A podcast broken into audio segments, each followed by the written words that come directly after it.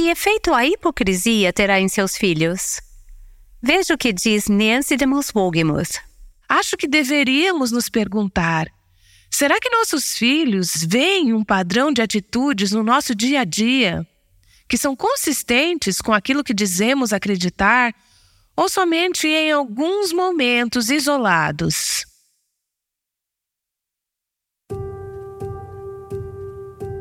Este é o Aviva Nossos Corações com Nancy DeMoss Wogemuth, autora de Mulheres Atraentes Adornadas por Cristo, na voz de Renata Santos.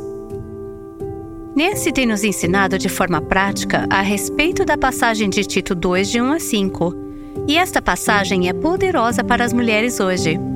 Kim Wagner e Holly Elef, que são esposas de pastores, estão explicando como os princípios dessa série moldaram as suas decisões como esposas e mães. Aqui está a Holly. Eu ouvi Gloria Gaynor falar sobre um momento em sua vida em que ela se colocou diante do Senhor para se queixar. Ela falou que queria fazer várias coisas, mas era sempre interrompida por outras coisas que não a deixavam se dedicar ao ministério e ao livro que ela queria escrever. Então Deus falou: Glória, todas essas coisas que você interpretou como interrupções eram a minha escolha de como você deveria passar o seu tempo. Elas não eram interrupções, eram a minha mão direcionando a sua vida para o que eu queria naquele momento para a sua vida. Segundo ela, isso mudou completamente a sua perspectiva quando percebeu tudo o que estava acontecendo em sua vida até aquele momento. Mas isso também a fez pensar o seguinte: eu queria ter percebido isso antes, porque perdi vários anos me frustrando com as interrupções. Eu queria ter reconhecido antes que essas coisas não eram interrupções, mas sim que Deus as havia colocado em minha vida. Essa perspectiva pode ajudar uma mulher a se afastar do ressentimento, da amargura, da retaliação, daquele espírito impaciente e da irritabilidade que mencionamos. É preciso ter uma atitude de entrega com satisfação e enxergar a vida da perspectiva de Deus e de seu domínio, e então orar assim: Deus, Senhor é soberano e está no controle. Se algo aconteceu, foi com a tua permissão, e isso é bom, porque o Senhor é um Deus bom. É importante notarmos também que essa decisão terá que ser tomada diversas vezes. Certo, constantemente. Uma maior compreensão da soberania de Deus é obtida conforme amadurecemos em Cristo, mas de forma prática, devemos nos render à vontade de Deus a cada momento.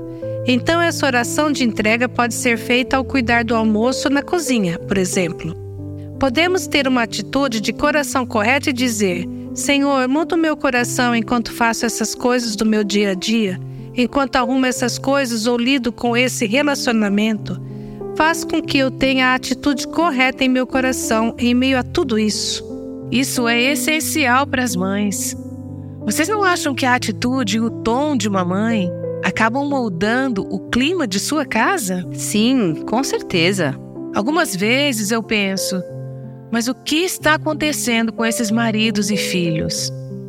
Não estou dizendo que a mulher seja a única culpada, mas quando vejo o nível de frustração e irritabilidade dos maridos, filhos, netos, colegas de trabalho e membros da igreja, vejo que eles estão sendo afetados por atitudes e espíritos tóxicos.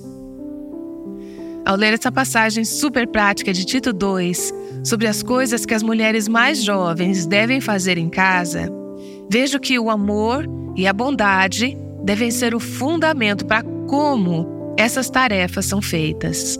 Como você acabou de mencionar, essas mulheres que fazem suas atividades com frustração e rispidez, sem alegria ou sem um espírito de humildade, graça e graciosidade, acabam por afetar as pessoas ao seu redor Vejo que desta forma podemos trazer vergonha à palavra de Deus. Essas coisas são mencionadas em 1 Pedro, capítulo 3, de 1 a 6. É o que vemos também em Tito 2. Certo. Somos mulheres cristãs. Cremos em Jesus e temos que demonstrar o seu amor, o seu caráter, a sua natureza, quem ele é. Quando afirmamos que somos seguidoras de Cristo, que temos o Espírito Santo de Deus dentro de nós e ainda assim o nosso fruto é rispidez, falta de alegria como pais, se somos tensas, ficamos chateadas, nos ofendemos facilmente, ficamos furiosas, isso traz injúria para a palavra de Deus, porque contradiz o que afirmamos que a palavra pode fazer. Dizemos que a palavra pode nos transformar à imagem de Cristo, mas não refletimos isso, causando assim um grande conflito nas pessoas que nos observam e elas pensam: se o cristianismo é assim ou se a palavra de Deus causa esse efeito? Quem iria querer isso? Quem iria querer uma vida dessas? Creio que é por isso que Tito II começa falando da necessidade de uma sã doutrina, na qual o comportamento está de acordo com a crença. Eu afirmo ser cristã. Tenho um conjunto de crenças e devo demonstrá-las através do meu comportamento. Devo ser o exemplo do que eu creio. Se o meu comportamento não está de acordo com o meu sistema de crenças, algo está fora do prumo, algo está errado. E é aí que devemos buscar ao Senhor e dizer: Senhor, me mostre onde não tenho me parecido com o Senhor e mude essas coisas em mim não é apenas uma questão de comportamento, porque conheço muitas mulheres que estão fazendo as coisas da maneira correta. Mas quando encontram desafios, é quando a atitude do coração é posta à prova. Tem que fazê-las com alegria, bondade e amor. Vamos pensar em 1 Coríntios 13 e aplicar o conceito à vida de uma mãe. Ainda que eu busque meus filhos na escola e os alimente com refeições deliciosas, e que eu seja uma decoradora maravilhosa, costure suas roupas, faça todas essas coisas e dê conta dessa agenda incrível. Mas se eu não tiver amor. É como um sino que ressoa. O Salmo 101,2 fala sobre viver em nossas casas com um coração íntegro. Isto quer dizer que eu devo compreender que a minha casa é o campo de teste para a minha fé.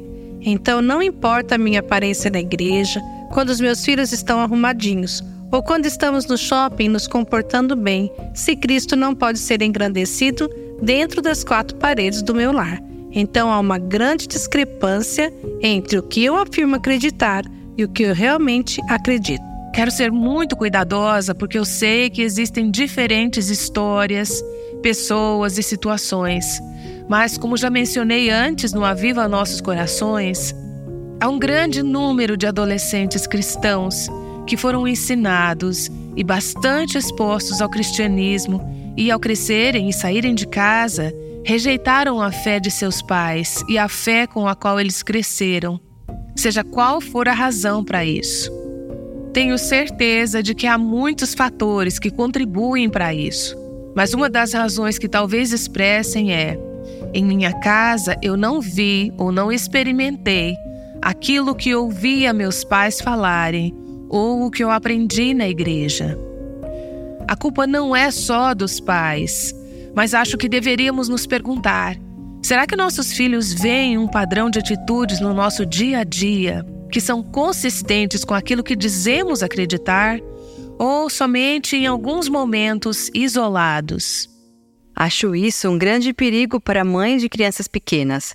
Quando eu era uma jovem mãe, eu não tinha ideia de que precisava ser intencional ao exercer a maternidade com alegria. Eu gostava de ficar com os meus filhos, mas nos momentos em que as coisas ficavam realmente agitadas e eu estava muito ocupada, quando estava preparando as aulas de educação domiciliar e ainda tinha que preparar o almoço, por exemplo, eu acabava passando o dia sem dar uma risada sorrir ou mesmo ser gentil. O foco era a sua lista de afazeres. Isso mesmo, eu acho que há um grande perigo nisso e dou graças a Deus porque Ele abriu os meus olhos. Pena que não aconteceu antes, mas percebi que precisávamos nos divertir com os nossos filhos. E com os nossos maridos. Sim, com os nossos maridos também. É claro que isso não vai acontecer o tempo todo, e se você tem um monte de filhos pequenos, Algumas vezes você está tão cansada e tão exausta que pensa: se mais alguém me pedir alguma coisa, eu vou explodir. Precisamos reconhecer que vivemos em corpos humanos e ainda estamos na Terra, que é cheia de pecado e corrupção. Mas quando nos deparamos com aqueles momentos em que é tão difícil escolher responder do jeito certo, quando erramos, é muito importante entender que leva só um segundo para clamar ao Senhor e dizer: Senhor, governa o meu espírito e controla aquilo que sai da minha boca.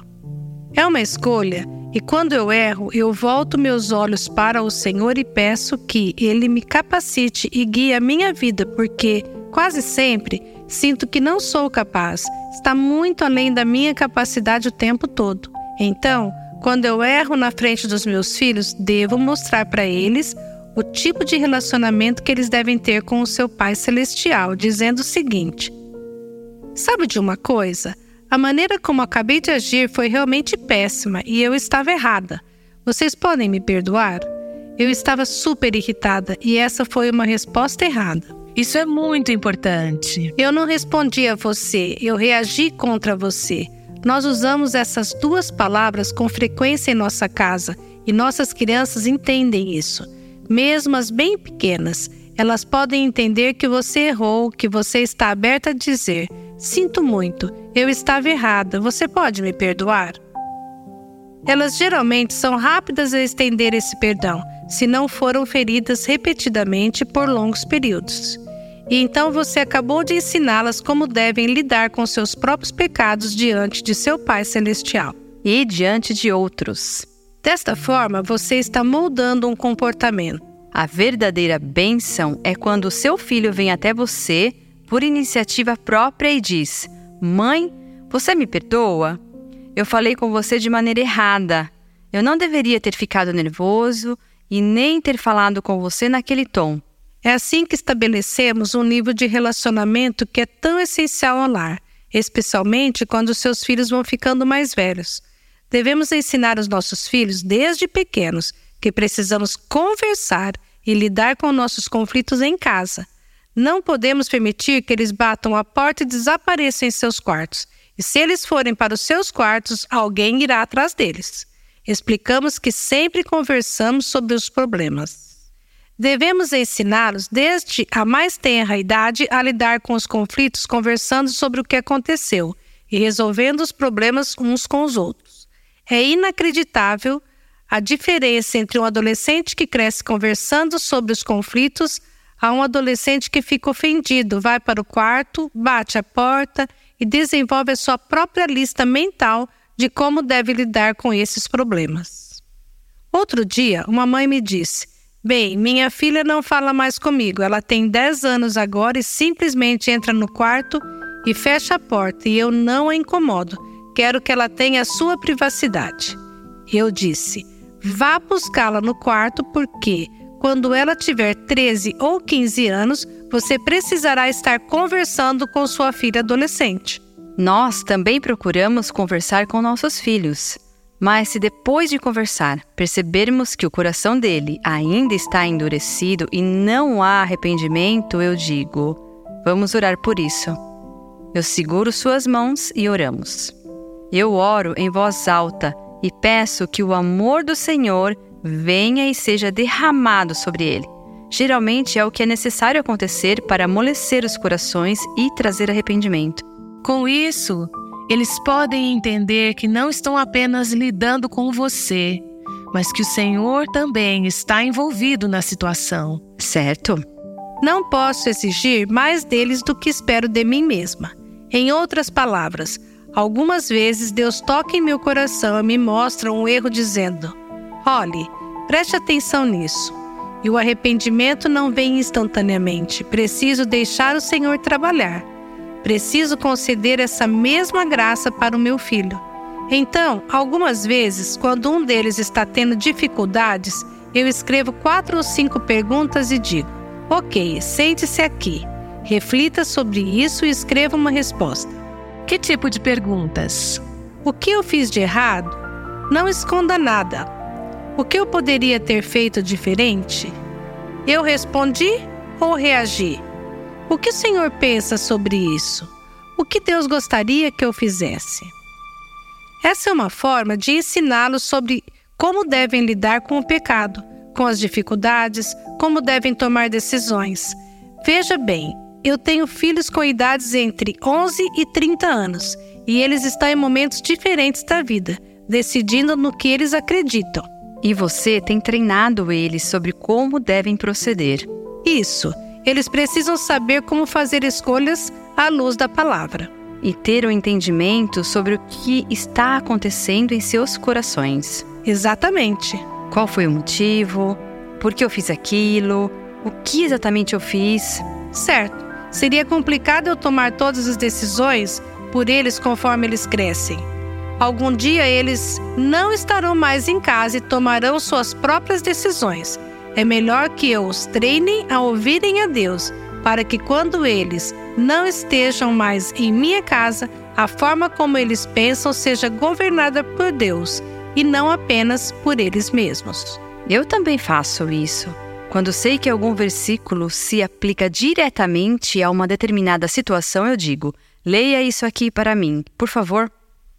Um dia, o Caleb me disse: Você pode ler para mim? E eu disse: Não, quero que você leia em voz alta, quero ouvir você ler. A palavra tem poder. Depois da leitura da palavra, eu digo: O que isso significa? Como isso se aplica ao que acabou de acontecer? O conflito nem sempre precisa ser de proporções gigantescas, terríveis ou sombrios. Lembro-me de um dia em que eu estava tão cansada da forma como meus filhos estavam falando um com o outro, o que me faz lembrar que eu realmente preciso fazer isso de novo porque tenho outros filhos chegando nessa idade. Mas tivemos um dia de Efésios 4:29 em nossa casa. Então memorizamos esses versículos juntos.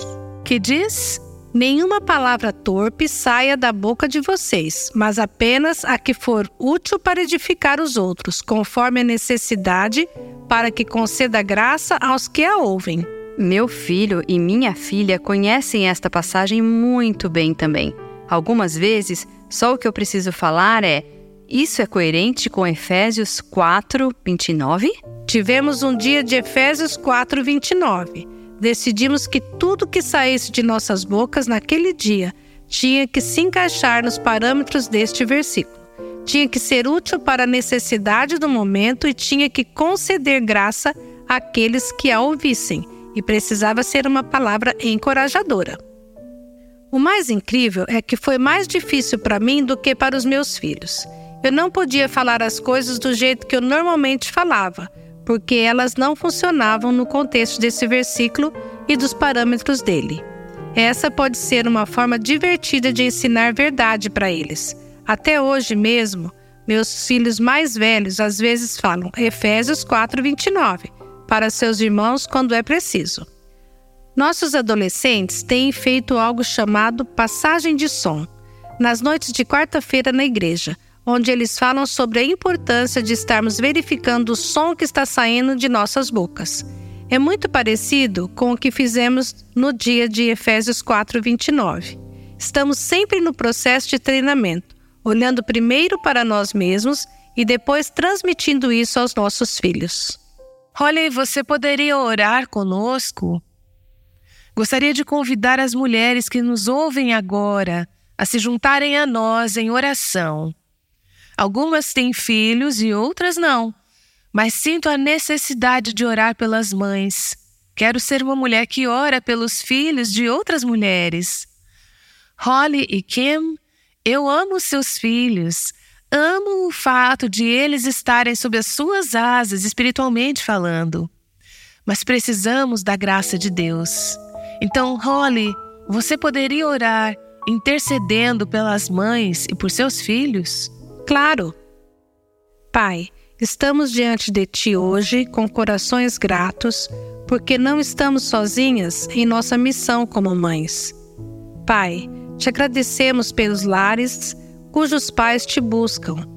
Oro para que nos tornemos mulheres que ouvem nossos maridos, que sejamos mulheres que permitam que eles nos mostrem o que precisa de atenção em nossas vidas. Eu oro pelas mães que não têm maridos que buscam o Senhor em seus lares. Eu te peço que o Senhor providencie outras pessoas que as possam encorajar e ajudar. Peço que o Senhor traga encorajamento aos corações de mães solteiras que estão tentando cuidar de seus filhos hoje sem um pai presente, o que é um trabalho árduo. Oro pelas mulheres que estão tendo dificuldades neste momento em exercer seus papéis de mães. Ser mãe é muito difícil. Em alguns casos, os dias são extremamente longos. Certos dias estamos tão cansadas que pensamos que não podemos doar mais nada aos nossos filhos. Pai, nos enche com a tua graça, com a tua energia e com uma consciência constante de que eu não preciso fazer mágica para conseguir aquilo que preciso, mas que preciso te buscar. Senhor pode e quer derramar em minha vida a força, a energia, os recursos. Guia os meus pensamentos para fazer essas coisas de forma a te honrar e te agradar.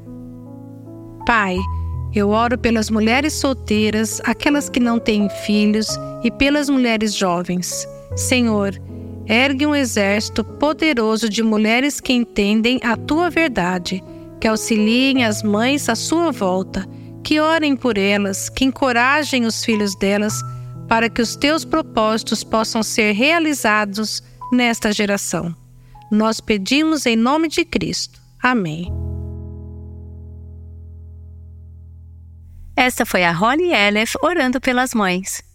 Ser mãe é uma tarefa árdua. Aprendemos sobre o poder de um Deus de amor que está pronto a ajudar as mães que clamam por ajuda. Precisamos ser encorajadas por mulheres como Holly e nossa convidada Kim Wagner e por professoras bíblicas como a nossa anfitriã Nancy de Moss Wogemuth. É sobre isso que Tito 2 fala mulheres mais velhas ensinando mulheres mais jovens. Esta tem sido a principal ênfase da nossa série. Agora que estamos nos preparando para começar a disponibilizar cinco episódios por semana a partir de janeiro, precisamos ainda mais do seu apoio em orações e doações. Considere dar um presente de Natal ao Ministério Aviva Nossos Corações. Para fazer isso, acesse nosso site www.avivanossoscoracões.com e clique em Doações. Lá você encontrará todos os detalhes de como doar por transferência bancária ou Pix. Neste episódio, falamos sobre o valor de nossos filhos. Vamos encerrar esse episódio compartilhando uma história que Janet Parshall contou em uma de nossas conferências Mulher Verdadeira. Ela falou sobre a importância de investir em nossos filhos.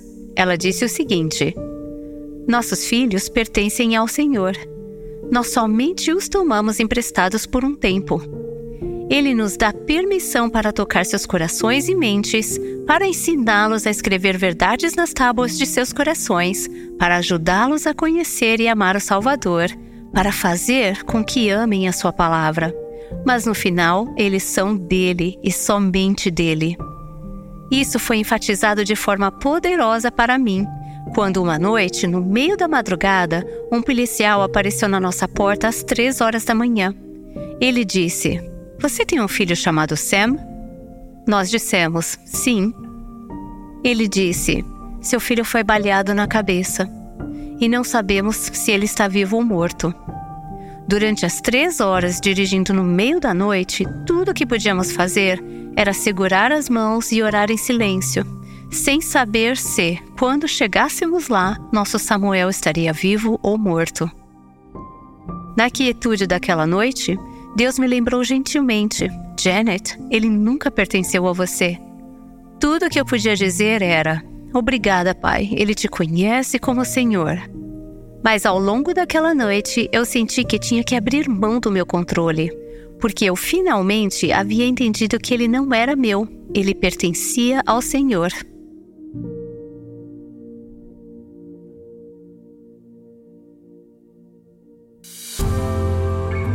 O Aviva Nossos Corações, com Nancy DeMoss Wogemuth, chama mulheres à liberdade, à plenitude e à abundância em Cristo.